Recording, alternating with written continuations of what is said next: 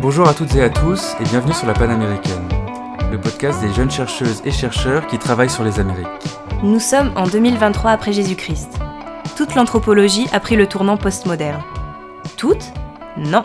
Certains irréductibles anthropologues résistent encore et toujours. Les mythes ont-ils encore quelque chose à nous apprendre? Emilio Frignati et Joaquín Ruiz Subisareta, doctorants du laboratoire d'anthropologie sociale de l'EHESS, nous affirment que oui. Joaquin travaille sous la direction d'Alexandre Surales et sa thèse s'intitule La porte entrebâillée, une ethnographie de la persévérance de Guarani au Paraguay. Emilio Frignati travaille sous la direction de Pierre Deléage et d'Andrea Luz Gutiérrez Choquebilca et sa thèse a pour titre Capiwaya, anthropologie d'une langue rituelle interethnique dans le nord-ouest de l'Amazonie. Alors pour commencer à mieux vous connaître, on aimerait d'abord savoir euh, d'où vient votre intérêt euh, à tous les deux pour l'anthropologie. Comment vous en êtes venu à, choisir d'étudier bah, tel groupe euh, ethnique? Et quel espace géographique. Et est-ce que vous avez aussi des, références intellectuelles donc, dans le champ de l'anthropologie qui vous ont marqué, donc, qui vous ont conduit à, effectuer donc, cette recherche-là? Toi, Emilio, par exemple, est-ce que, est que tu peux nous dire d'où se vient cet intérêt que tu as? Oui, ben justement, je pense, c'est assez intéressant parce que il y a des personnes, on va dire, elles, naissent anthropologues depuis toujours. Ils savent, euh, ils ont déjà un parcours tout tracé. Euh, dès qu'ils sont petits, en fait, ils lisent Françoise Héritier. Après, ils découvrent, ils continuent avec la licence. Moi, c'est vraiment quelque chose que j'ai découvert euh, après à la, à la fac. Et au départ, je faisais de l'histoire et de la socio. Et avec la socio, ce qui me plaisait, c'était beaucoup l'école de Chicago, donc le côté terrain, le fait de faire du terrain, et c'est comme ça que j'ai découvert l'ethnologie, l'ethnographie. Et à partir de là, bah, en étant à l'EHESS dans les cours, j'ai découvert en fait euh, vraiment l'ethnographie amazonienne. Et je me suis dit, bah, c'est quelque chose de fascinant. En plus, euh, on nous montrait des enregistrements, des vidéos. Il y avait vraiment un côté. je crois que c'est Lévi-Strauss qui parle de, de, l'odeur ou, du goût des fraises, mais c'est ça, en gros, on sentait vraiment le terrain. Et donc c'est c'est comme ça que j'ai voulu suivre et je suis parti donc euh, dans le nord-ouest dans le nord-ouest amazonien. Ça faisait quelque temps en fait qu'il n'y avait pas eu de, de travaux dans cette région du fait euh, de, de la période du narcotrafic et euh, du mouvement des FARC. Donc c'était pendant quelque temps c'était assez difficile d'y accéder. Et moi du coup je faisais partie un peu des, des premiers à y retourner après ça. Euh, et, sinon, justement, quelqu'un qui m'a beaucoup aidé à ce moment-là pour, euh, pour découvrir le terrain, choisir cette région, et euh, qui, est, qui est une référence encore aujourd'hui pour moi, c'est Stephen Hugh Jones, c'est un chercheur britannique qui a travaillé en fait depuis les, années 70 dans la région et qui a continué à y retourner. Et c'est quelqu'un qui, bah, en fait, on se rend compte qu'il a fait un super travail et c'est assez agréable aussi comme ethnographe de connaître des personnes comme ça parce que c'est quelqu'un que bah, quand, on parle de lui avec les, les, personnes des fédérations autochtones, bah, ça ouvre des portes, donc euh, ça, ça veut dire qu'il a fait du bon boulot, qu'il a été euh, voilà, euh, honnête dans son travail et apprécié des populations sur place. Et forcément, on a envie, en plus quand on voit un travail d'ethnographie comme ça sur 40 ans, on a envie de suivre. Et toi, Joaquin, du coup, qu'est-ce qui t'a amené à étudier les Mbia Guarani? Vraiment, je ne sais pas, parce que j'ai connu les, Guarani avant de connaître l'anthropologie. J'ai des souvenirs de, des rencontres avec les Mbouya quand j'étais enfant. Et donc je savais qu'ils existaient, qu'ils étaient là. Et, mais je ne savais pas encore qu'est-ce que c'était l'anthropologie. Et j'étais enfant un peu curieux, on va dire. Et, et je me souviens plus tard, euh, au lycée, on m'avait dit et voilà, il faut. Euh, on a fait des tests vocationnels et tout ça. On m'a dit anthropologie. Et, mais encore, euh, au Paraguay, ça n'existait pas une, euh, une, licence, presque pas en sciences sociales, je, je, je pourrais dire. il y avait une licence en sciences sociales, mais c'était. Je voulais pas aller à l'université catholique, donc j'ai suivi. Et je dis souvent, j'ai suivi tout droit, pour pas dire que j'ai fait du droit. Et, donc, euh, et plus tard, je, me suis rendu compte qu'il fallait que je reprenne ma, ma vocation en main. J'ai dit, ah, ben, j'aime bien l'anthropologie. Je, je, savais déjà qu'est-ce que c'était. Parce que, entre-temps, j'avais lu Cadogan, Clastre, qui m'avait... qui me parlait des... De, et je dois dire euh, déjà, il me parlait d'un Paraguay que je ne connaissais pas.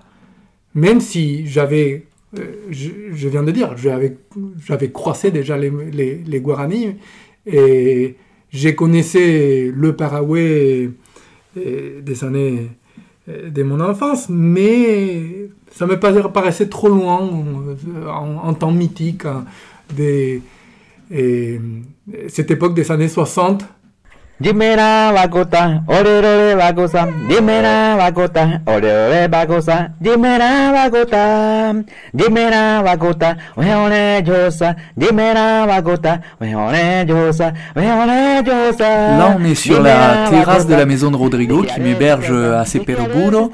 Et en fait, euh, pendant que sa fille est en train de pleurer, il se met, euh, à ma demande, hein, de, de, de, me chanter une, donc une chanson d'amour qu'il a appris de son frère euh, qui l'utilise euh, pour courtiser, les filles euh, dans la région. Et en fait, c'est assez amusant parce que c'est vraiment la, chanson de, de, l'amoureux amazonien qui euh, promet d'être un bon pêcheur.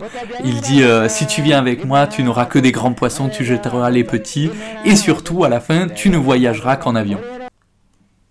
Et au risque d'avoir l'air un peu provocatrice, qu'est-ce qu'on peut encore dire d'intéressant sur les mythes en 2023 mais forcément, c'est une bonne question parce que ça a été un sujet tellement traité. Euh, on pense justement, nous, voilà, à notre ancêtre apical euh, Claude Lévi-Strauss et à l'anthropologie structurale. Et les mythes, c'était vraiment le, fond de commerce, quoi. On a toutes euh, les tomes des mythologiques, donc des, des, centaines de pages.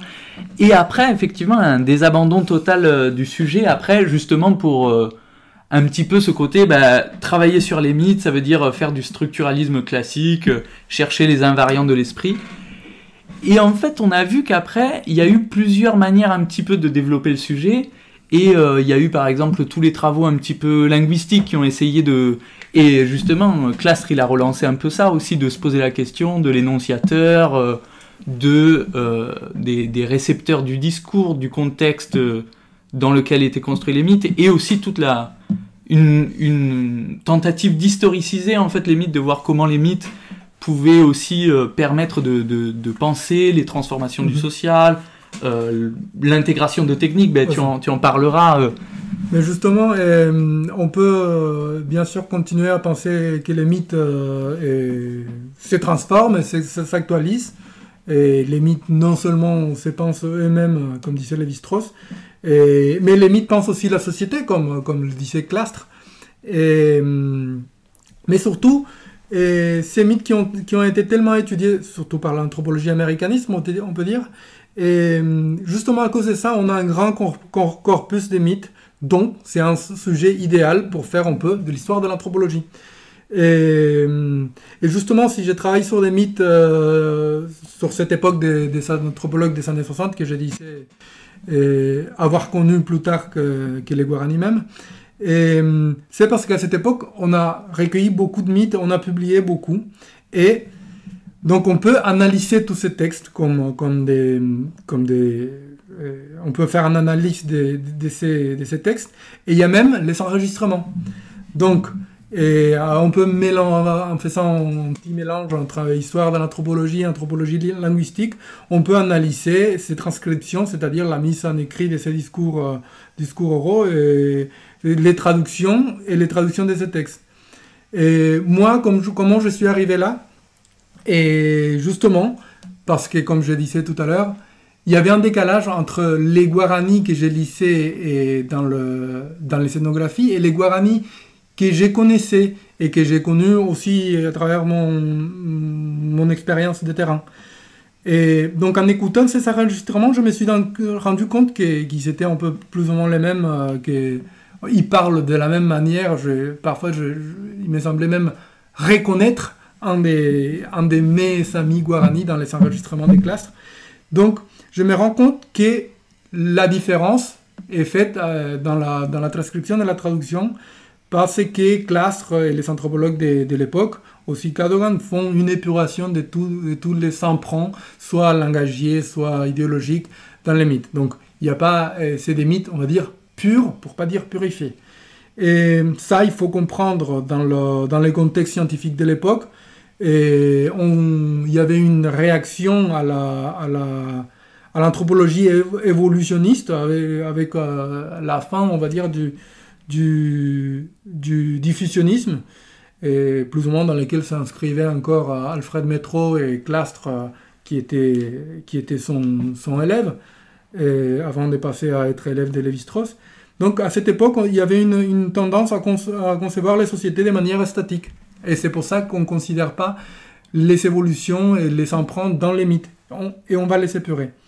Et hum, donc, les mythes sont tellement char- char- chargés d'idé- d'idé- d'idé- d'idéologie qu'ils sont pas seulement euh, bons à penser l'autre, par exemple, comme dit Lévi-Strauss dans, Histoire des Lynx, mais ils nous aident aussi à penser les anthropologues qui les ont recueillis, traduits, publiés, analysés.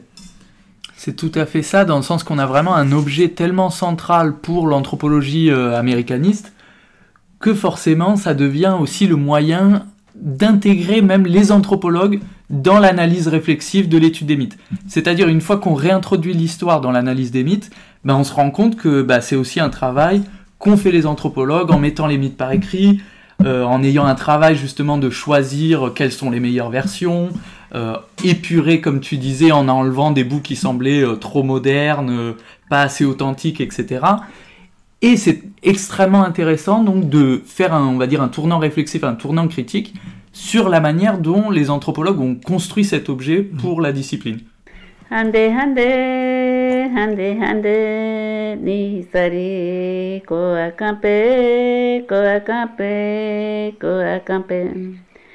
Estatira pa yamba na kapa re yamba ma peka san peña ne hati ne hati no kona yuera ka peña dikse mani ne pesca se mani ne yere makatia tiñam Voilà, bah, on vient d'écouter un chant, euh, du coup un chant féminin qui s'appelle Andeke, donc c'est un chant de, tristesse. Et ce sont des chants de boisson qui sont souvent chantés quand on offre de la, bière de manioc. Et ce sont les femmes qui les chantent. Et là, c'était euh, donc Haïdé, euh, une femme du village Tuyuka où j'ai travaillé, à Seperoburo.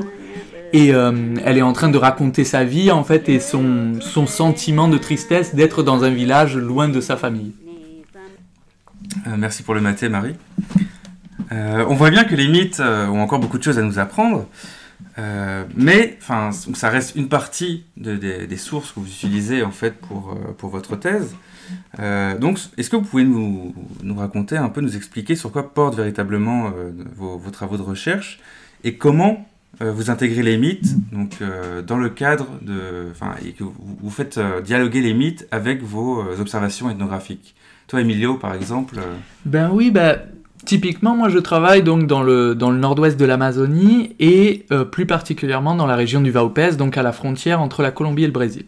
Et c'est une région qui est connue pour son aspect en fait euh, à la fois multiethnique. On a vraiment au moins une vingtaine de groupes de la famille linguistique Tucano et aussi justement plurilingue dans le sens que on a énormément de langues et qui sont mises en relation par le fait que euh, les personnes se marient nécessairement avec des gens d'autres groupes ethniques, et donc on a toujours euh, des villages où on parle plusieurs langues, euh, etc.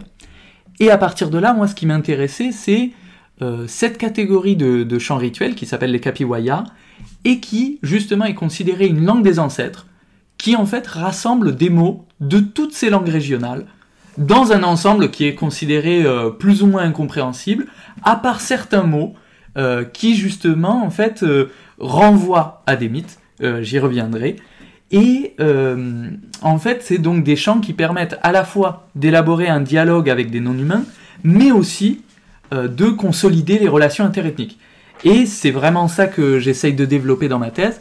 Et justement, j'aborde les mythes de, de deux manières. La première, du fait que euh, ces chants renvoient à des éléments du mythe de manière très allusive.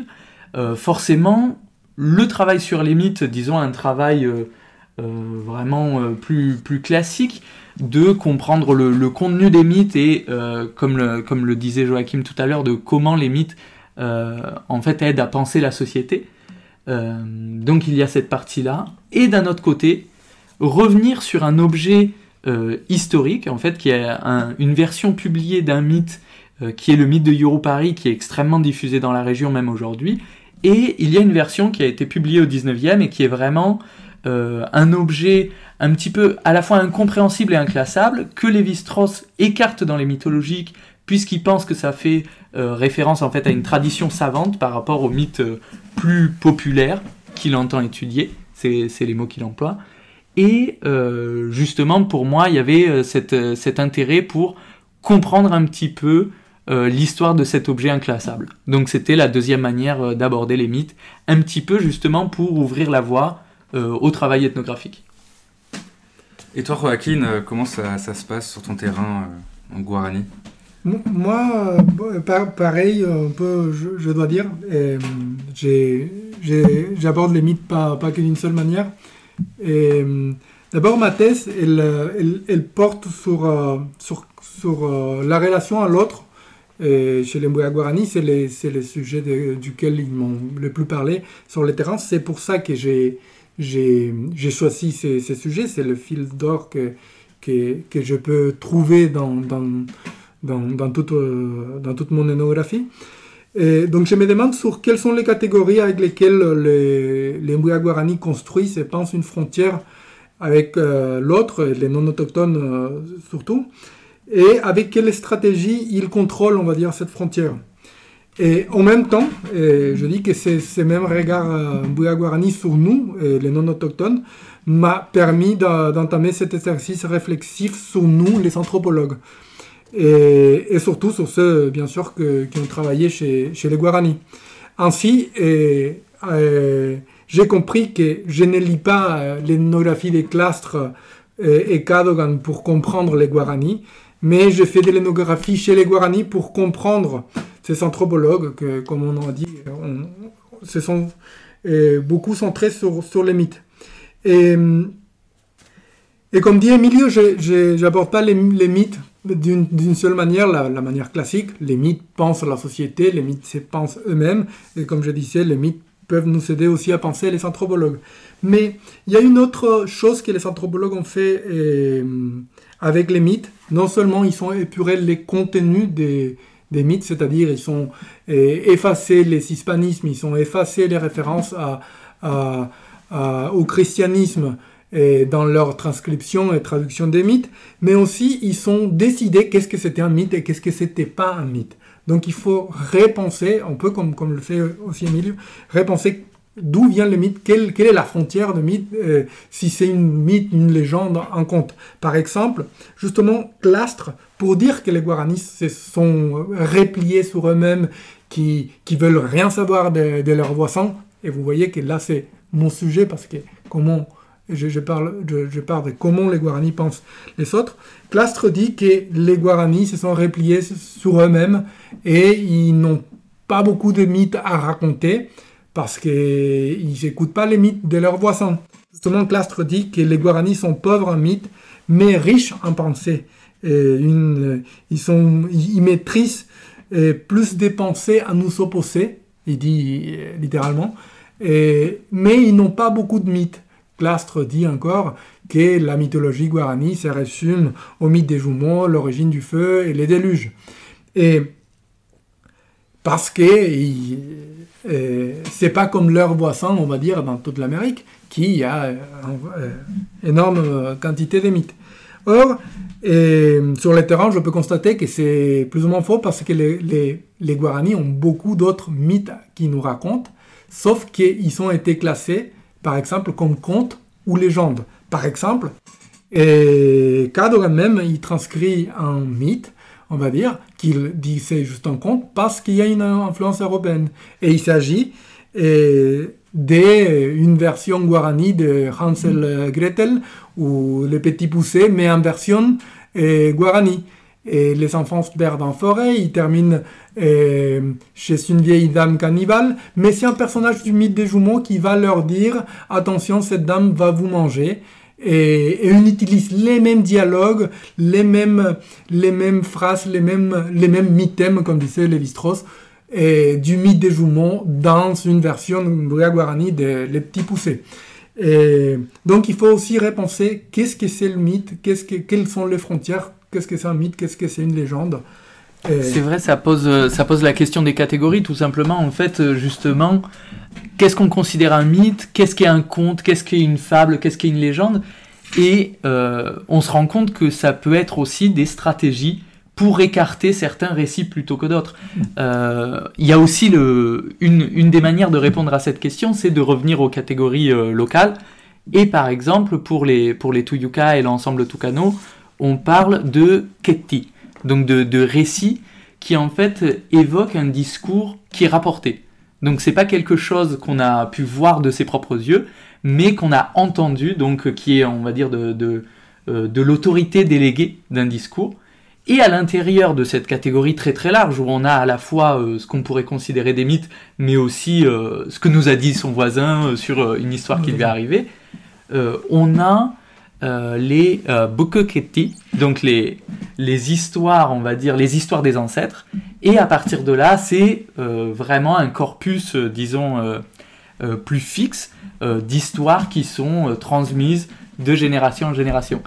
Et bien sûr, on a envie de, de voir un petit peu pourquoi est-ce qu'il faudrait exclure certains récits en considérant qu'ils sont des, des contes ou des légendes, euh, à quoi est-ce que ça renvoie Et euh, il y a ce travail aussi pour nous de essayer de comprendre comment les anthropologues qui ont travaillé avant nous ont pu établir ces catégories, dans quel, dans quel but.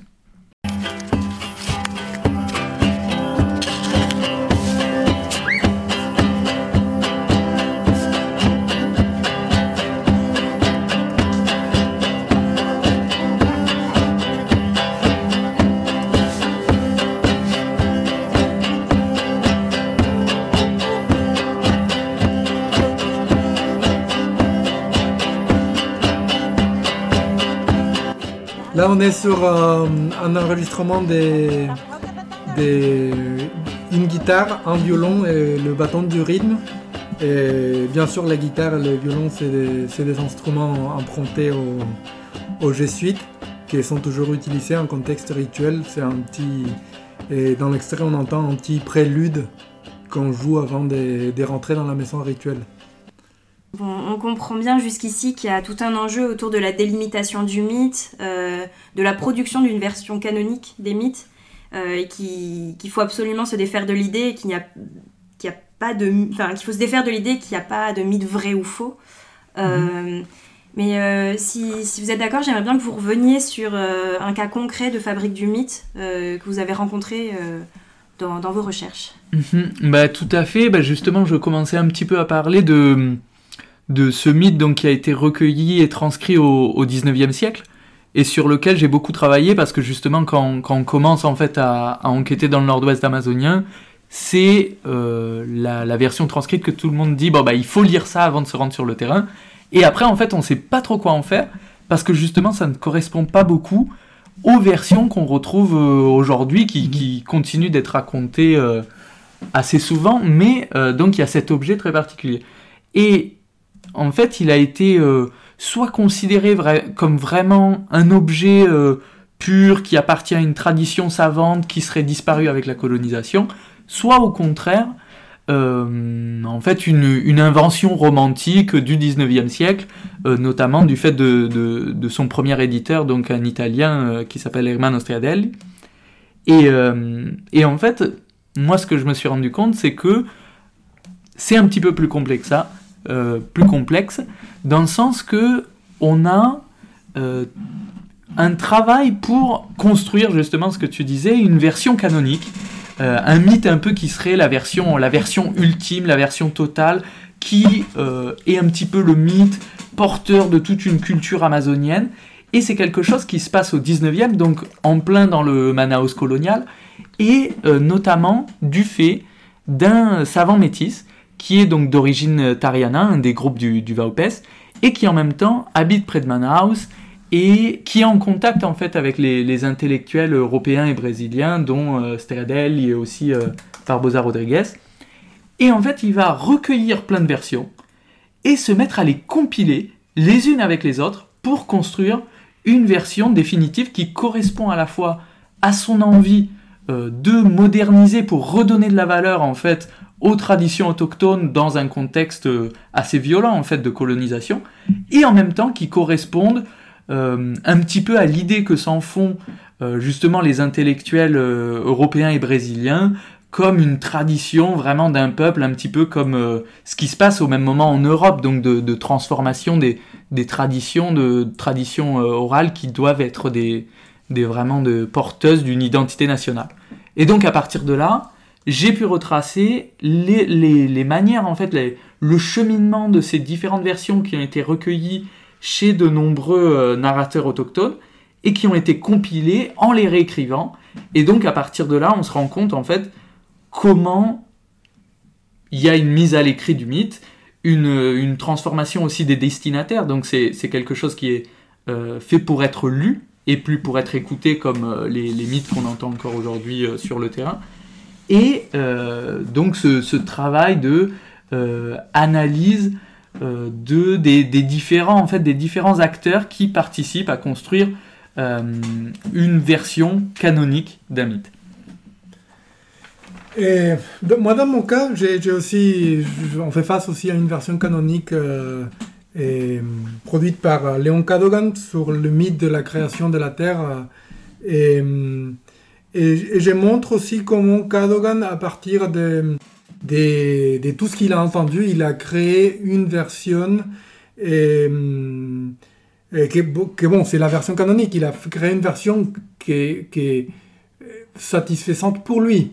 Et justement, euh, je ne vais pas rentrer dans les détails parce que dans les cas de Cadogan, les problèmes, c'est que j'ai pas des enregistrements et personne n'a des enregistrements parce qu'il n'enregistre pas.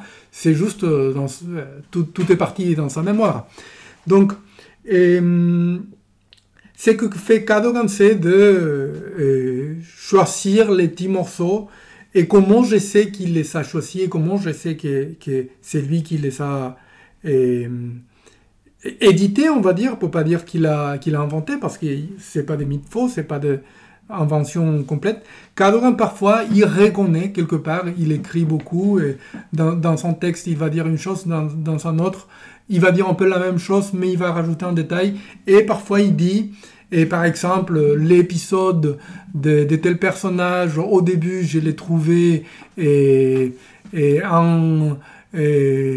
qui, qui était qui correspondait bien à la, tradition, mais plus tard je me suis rendu compte que c'était un emprunt et donc c'est un passage il dit apocrypho, c'est-à-dire complètement faux. Donc c'est lui, c'est dans l'idéologie des, des, des Cadogan, qui doit exister une version canonique et que les, les digressions, les, les ajouts des gens et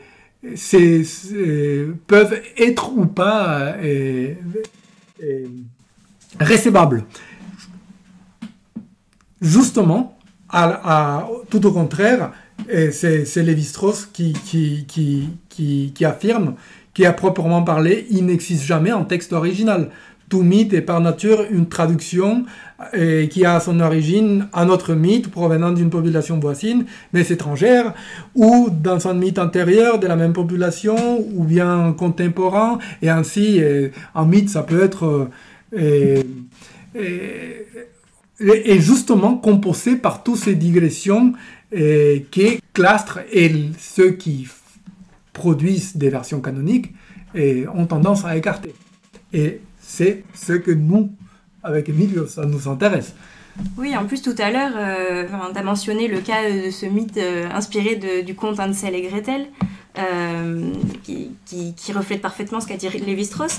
Et est-ce que vous auriez peut-être l'un et l'autre des exemples un peu plus développés autour de, bah, cette imprégnation de l'histoire dans les mythes euh, euh, Tout qui, à qui- fait. qui détruirait finalement cette idée qu'il y a une version originale, pure. euh. Mhm, mhm. Ben, bien sûr, justement, on s'en va- on s'en rend compte très bien. Disons que c'est assez facile d'étudier euh, cette intégration en fait d'éléments euh, étrangers, notamment en ce qui concerne, on va dire, les, les effets assez récents de la colonisation. Euh, on a plus de mal justement à tracer les emprunts interethniques qui pourtant sont sans doute très très nombreux. Et par exemple, il y a euh, donc le, mythe vraiment euh, central dans la, tradition Tucano et Tuyuca, c'est en fait la remontée euh, du fleuve Amazon par un anaconda qui était aussi, c'est bien, c'est un mythe, donc c'était aussi une pirogue dans laquelle voyageaient les ancêtres et qui s'est baladé à différents endroits jusqu'à arriver à l'endroit où se trouvent aujourd'hui les populations Tucano et Tuyuca et qui permet en fait de raconter la- l'apparition de toutes les euh, classifications sociales, les distinctions ethniques, euh, les, distinctions de genre, etc., etc. Et aujourd'hui, en fait, on retrouve des versions de ce mythe qui, euh, on voit la transformation où, en fait, l'anaconda, il remonte pas seulement l'Amazone, mais il est dit que avant de remonter l'Amazone, il s'est baladé un peu partout dans le monde entier pour euh, en fait euh, placer les populations en Afrique, en Asie, en Europe, et ensuite seulement il est revenu vers l'Amazone. Donc on a euh, quelque chose qui est assez récent et qui en fait essaye d'englober dans l'histoire du mythe en fait le savoir qu'on a aujourd'hui et inclure aussi justement les, les non autochtones dans la mythologie. Ouais, c'est une actualisation de, de- En tout cas, moi, moi j'ai j'ai euh, un autre mythe, que j'aime beaucoup, qui, parce que non seulement il a été plus ou moins écarté de la catégorie du mythe par, mes prédécesseurs, et c'est un typique mythe euh, des contacts, on va dire, et il s'agit des Pérou ou Pérou-Lima, et c'est la version guarani d'un personnage picaresque euh, espagnol, Pedro de Urdemalas. Et, et Pérou Lima ou Pérou, il est très connu chez les Guarani. Et j'ai entendu une version qui, que j'aime beaucoup et donne presque le, titre de ma thèse aussi. Et Pérou Lima est de- justement le, premier ancêtre dans, euh, dans le tout début de la première terre. Donc, grâce à ça, le, premier ancêtre lui donne euh, trois pouvoirs. Je ne vais pas faire les détails, mais le troisième pouvoir, c'est celui de, de- de- d'avoir la capacité de ne plus être délogé euh, quand il est assis quelque part. Et, donc, Perurima, et qui on reconnaît en plus qu'il n'est pas un Guarani, et on peut comme preuve que qu'on reconnaît aussi que cette tradition n'est pas non plus Guarani, le personnage n'est plus non plus n'est plus non plus Guarani. Donc Perurima, euh, qui, qui comme personnage picaresque euh, est, est un farceur, il suit l'ancêtre euh, dans, sa marche vers l'est, vers sa demeure céleste. Et quand l'ancêtre arrive dans sa demeure, qu'il faut imaginer une maison rituelle euh, qui, est sous nos têtes, euh, dans le ciel, et tout le ciel est, occupé par l'espace euh, de, cette maison rituelle, et quand Perulima ar- arrive là-bas, il essaye de rentrer dans, la maison rituelle, et on lui refuse l'entrée. Pourquoi? Parce qu'on refuse normalement l'entrée des non-autochtones dans la maison rituelle. Et c'est très difficile de, de se faire inv- inviter. Et Perulima d'abord coince son doigt dans la porte. Et alors il dit Ouvre-moi la porte, je vais retirer mon doigt, et ça, me fait mal. Après il met le bras, et après finalement il arrive à jeter son chapeau dedans. Et il dit Ouvre-moi la porte, je vais récupérer mon chapeau. Et on l'ouvre la porte, et au lieu de récupérer son, son chapeau, il s'assoit sur son chapeau et on ne on, on peut plus le déloger.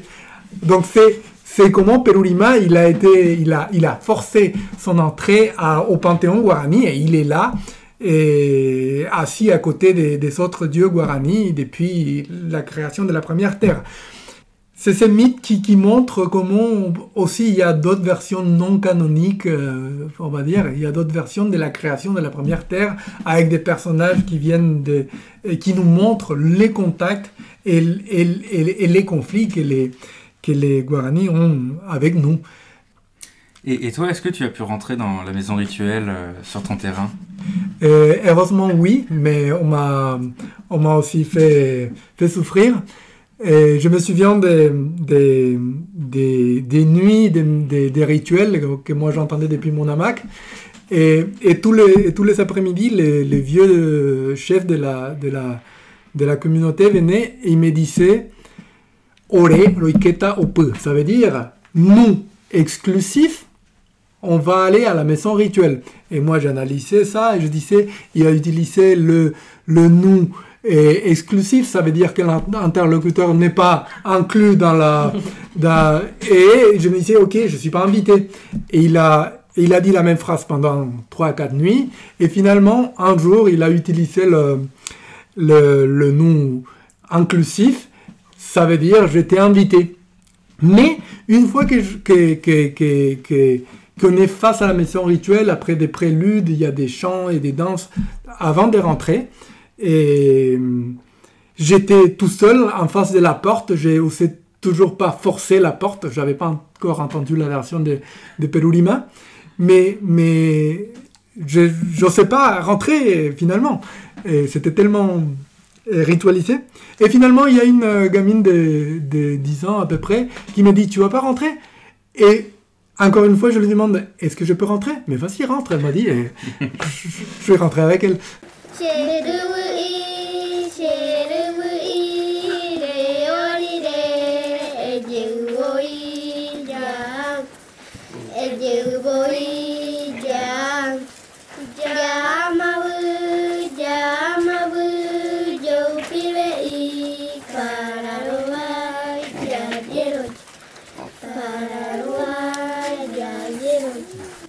J'aime beaucoup cet extrait, c'est une chorale euh, d'enfants qui, en plus, ils chantent faux, c'est pour ça que j'aime beaucoup.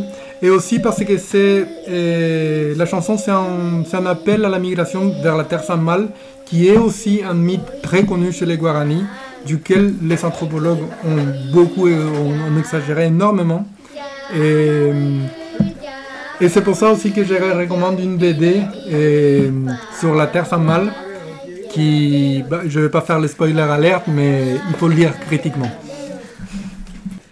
Oui, alors justement, Joaquin, euh, on allait passer donc euh, à la partie qui clôture euh, l'épisode sur les recommandations culturelles. Donc, est-ce que tu peux développer pourquoi cette bande dessinée euh, est intéressante, donc relatif à la thématique qui nous occupe ici, donc par rapport au mythe de la Terre sans mal? Eh ben, justement, euh, bon, comme la BD aussi, il faut lire critiquement, je disais, et le, mythe de, la Terre sans mal a été un peu exagéré par les anthropologues. On a abusé, on a tout essa- essayé de tout expliquer avec. Il dit, pour résumer, que euh, pour aller vers la demeure des dieux, il faut aller vers l'est, il faut avoir euh, certaines euh, pratiques euh, spirituelles. Et une fois qu'on arrive au bord de la mer ou au bord d'un grand cours de- d'eau, euh, on construit une maison rituelle pour pouvoir euh, euh, se donner à ces exercices euh, spirituels et pouvoir traverser l'eau avec le corps allégé, on va dire.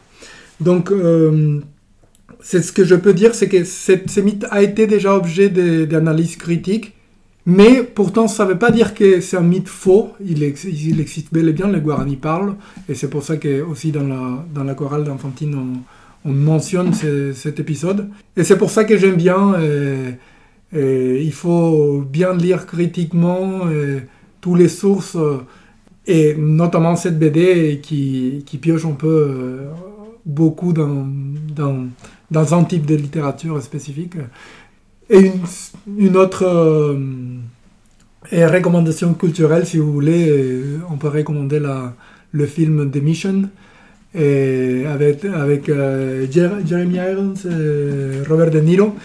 Et la musique, elle est fantastique. Euh, Les, les Guarani, c'est des bons musiciens, comme vous pouvez entendre aussi dans l'autre euh, extrait euh, où on entend le violon, la guitare et le, le bâton du rythme. Sauf que dans le film, c'est la musique de Ennio Morricone, donc euh, ça, ça dit beaucoup.